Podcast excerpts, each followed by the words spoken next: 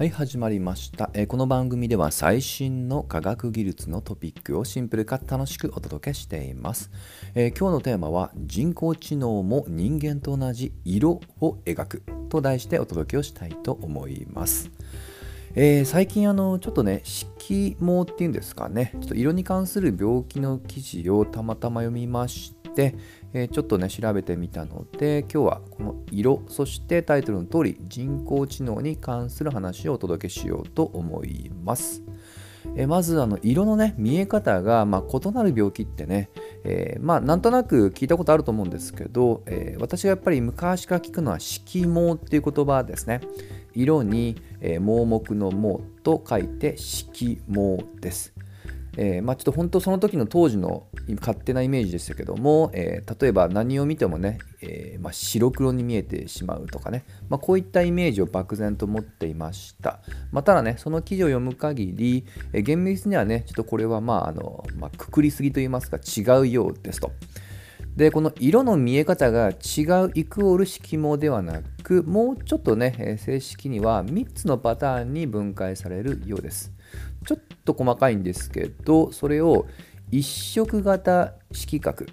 2色型色角そして最後に異常3色型色角と、まあ、このようにこの、まあ、色角っていうような、ね、表現で区別されるようです。そして頭文字にある通りその色の数によって厳密には分けていき、えー、先ほど私が色毛って言葉を使いましたけどそれは最後の異常3色型色角と。えこちらに属するようですね。はい、これだと、まあ、いわゆる何を見ても、え、まあ、色が色という感覚がなく、まあ、いわゆるモノクロみたいに見えてしまうと。はい、でそれ以外の、まあ、1色と2色、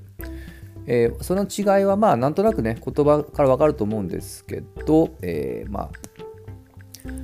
基本的な1色の方はあの3色全てを感じられるけどちょっと感じ方が違うで2色型の方は、え、1色の区別がほとんどできないと。はい、でさっきの3色って言いましたけども基本的にはこの、えー、まあ、目の中にある網膜にその色を識別するセンサーがあると思ってください。具体的な3色とは緑赤青ですね。この3つの、まあ、センサーっていうのがね、えー、まあ、ちょっと機械的な表現を使ってますけども網膜の中にありまあ、その度合いによって、まあ、比較的アナログ的な感じでね、えー、色っていうものが認識されるようですね。はい。まあ、もちろんね、これ以外にも、あのまあ、ちょっとその明暗をね、えー、チューニングするようなセンサーとかね、そういった細かいようなものはあるみたいですけど、まあ、色を識別するって意味だけだと、この3色と。はい。まあ、なのでね、この 3, 3種類のセンサーで組み合わせるってこともあるので、こういったアナログ的な処理をするっていうことは、超細かく言うと、おそらく、たとえね、そういったあの色毛もしくはね、色覚に問題がない人でも、全く同じ色っていうことはね、ほぼないのかなと感じました。あの時々あのネットでこれって何色に見えますかっていうことで全然人と違うっていうことで話題になる写真って見たことないですかね。あの大体1年に1回は私見ますね。直近で覚えてるのがあの白と金色の、えー、スカートの写真。これ相当バズった記憶があります。私のところにもね出回ってきました。ちなみに私はそれは黒と、えー、まあ青にしか見えなかったんですけど、えー、全く違うと。白と金だっていう大体この2つかもう1種類かぐらいに分かれましたけどあまりにも違うのでちょっとびっくりしましたね。もうどう見ても黒と青しか見えないんですけどまあ同じようなトーンでどう見ても白と金しか見えないっていう人もいると、まあ、それぐらい結構色っていうのは曖昧性があるんだなと、えー、ちょっとね改めて今気づきました。でちょっとねその色に関して記事をいくつか見ていると面白い、まあ、感覚を持つ人っていうのも世の中にはいるっていうことが、えー、分かりました。これ知ってる人いますかね？これ共感覚というねあの感覚を持つ方々が世の中にはいるようです。今日っていうのは共にの、えー、今日ですね。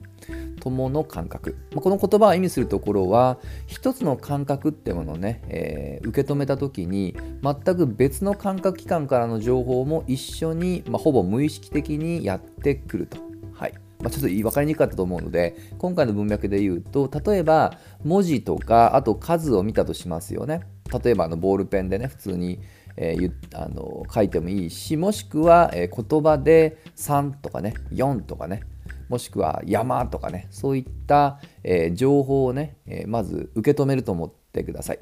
はいで、まあ、例えばね、えー、文字で書いたものを見ると当然ですけど目というねセンサー感覚器官で情報を受け止めますよね。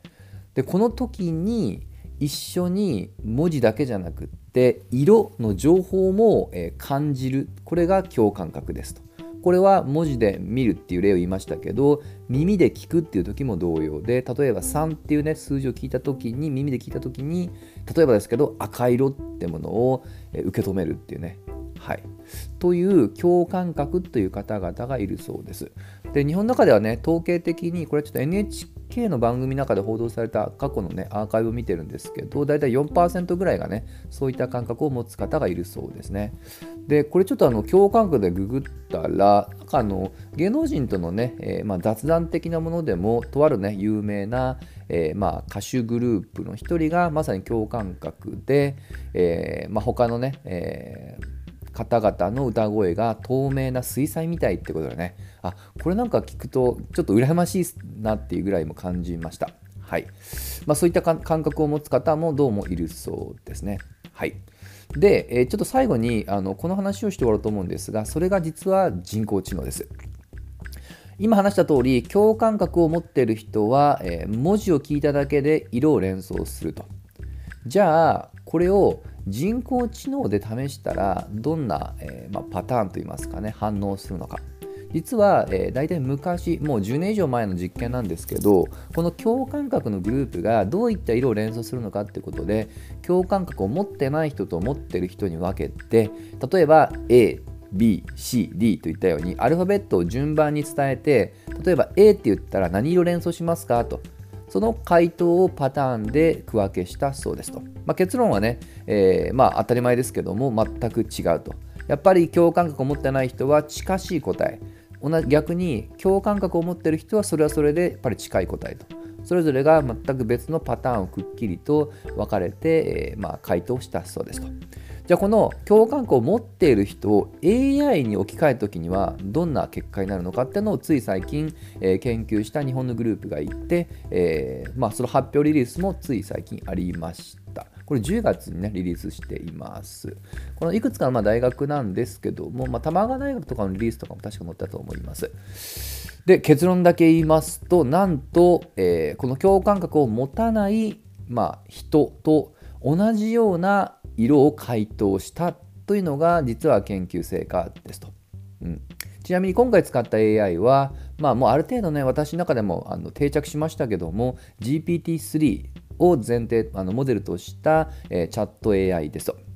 GPT-3 ですね。オープン AI っていうね、非営団体が作った、まあ、言語モデルです。はい、もうあまりにも性能が高いのでね、もう2年前ぐらいからね、超話題なものですね。で、最近はこの GPT-3 を使ったチャットエンジンで無料開放しているチャット GPT がね、また改めてバズっています。チャット GPT で調べてみてください。あの、昔よりね、まあ、GPT-3 もあの申請すれば使えたんですが、今より気軽にね、使えるので、えその威力が比較的簡単にね、感じられやすいと思います。はい。で、えー、実験の仕方ね、さっき話した通り、各アルファベットを人、そして今度は AI、それぞれについて、連想する色を回答するっていう、ある意味シンプルですが、それが極めて似通っていたっていうところですね。うん。あの、個人的にはすごいシンパシーを感じました。はい。で、当然ですけども、この AI とこの共感覚を持った人っていうのは全く別々と。まあ、要は単純に言うと、えー、共感覚を持っている、持っていない、そして AI。この3つの集団でくくると、ほとんど共感覚を持ってない、そして AI は同じパターンを持っているっていうふうにくくれるってことだと思ってください。めちゃくちゃ似てるってことが言いたいってことですね。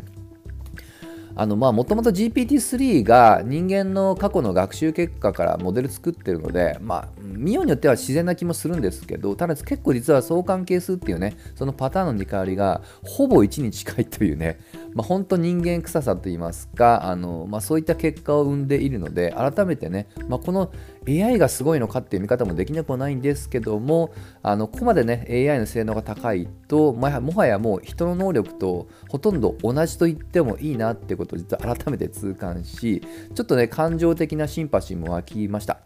であの実はのこのチャット AI については過去ね何度か社会現象っていうのがあって古くをたどるとそれこそ1960年代に登場したイライザっていうチャット AI ですね。でこれもあまりにもねあの人間臭い、まあ、要は的確な対応をしてくれるのでもう感情移入する人が続出して社会騒動になったこともあったんです。はいまあ、今でいう Siri のね元祖みたいなものだと思ってください。で今後ね、まあ、この研究成果を聞いて改めて思ったんですけどこのチャット AI そのさっき触れたチャットあのもう GPT はもう今バズってますけど、まあ、こういったものが流行ってくると同じような社会現象が多分出てくると思うので、まあ、そこはねちょっとねあんまりあのまあ、感情移入する気持ちは私も 今回ので改めて共感するんですけど、まあ、あの変にねそれであの突っ走あの感情的になりすぎないようにねそこはある程度冷静になった方がいいのかなとは思います、まあ、特に GPT 今3ですけどもうすぐあの4がねリリースされる予定のまあ噂ですけどね厳密にはまだ公開してませんが時系列で言うと過去のねバージョン123の、えー、時間的な感覚からするとそろそろ4が出てもおかしくない時期なのでさらにグレードアップすることは間違いなく、まあ、こういったちょっとね社会的な現象っていうのはね、えー、若干冷静にもしくは理性的に見た方がいいのかなとちょっとね変なオチですけどそういった感覚すら持った次第です、まあ、まずあのもしチャット AI について興味あったらチャット GPT 試してみてくださいあの、まあ、質もそうなんですけどとにかく守備範囲の広さにびっくりすると思います。。はい、といったところで今日の話は終わりです。また次回一緒に楽しみましょう。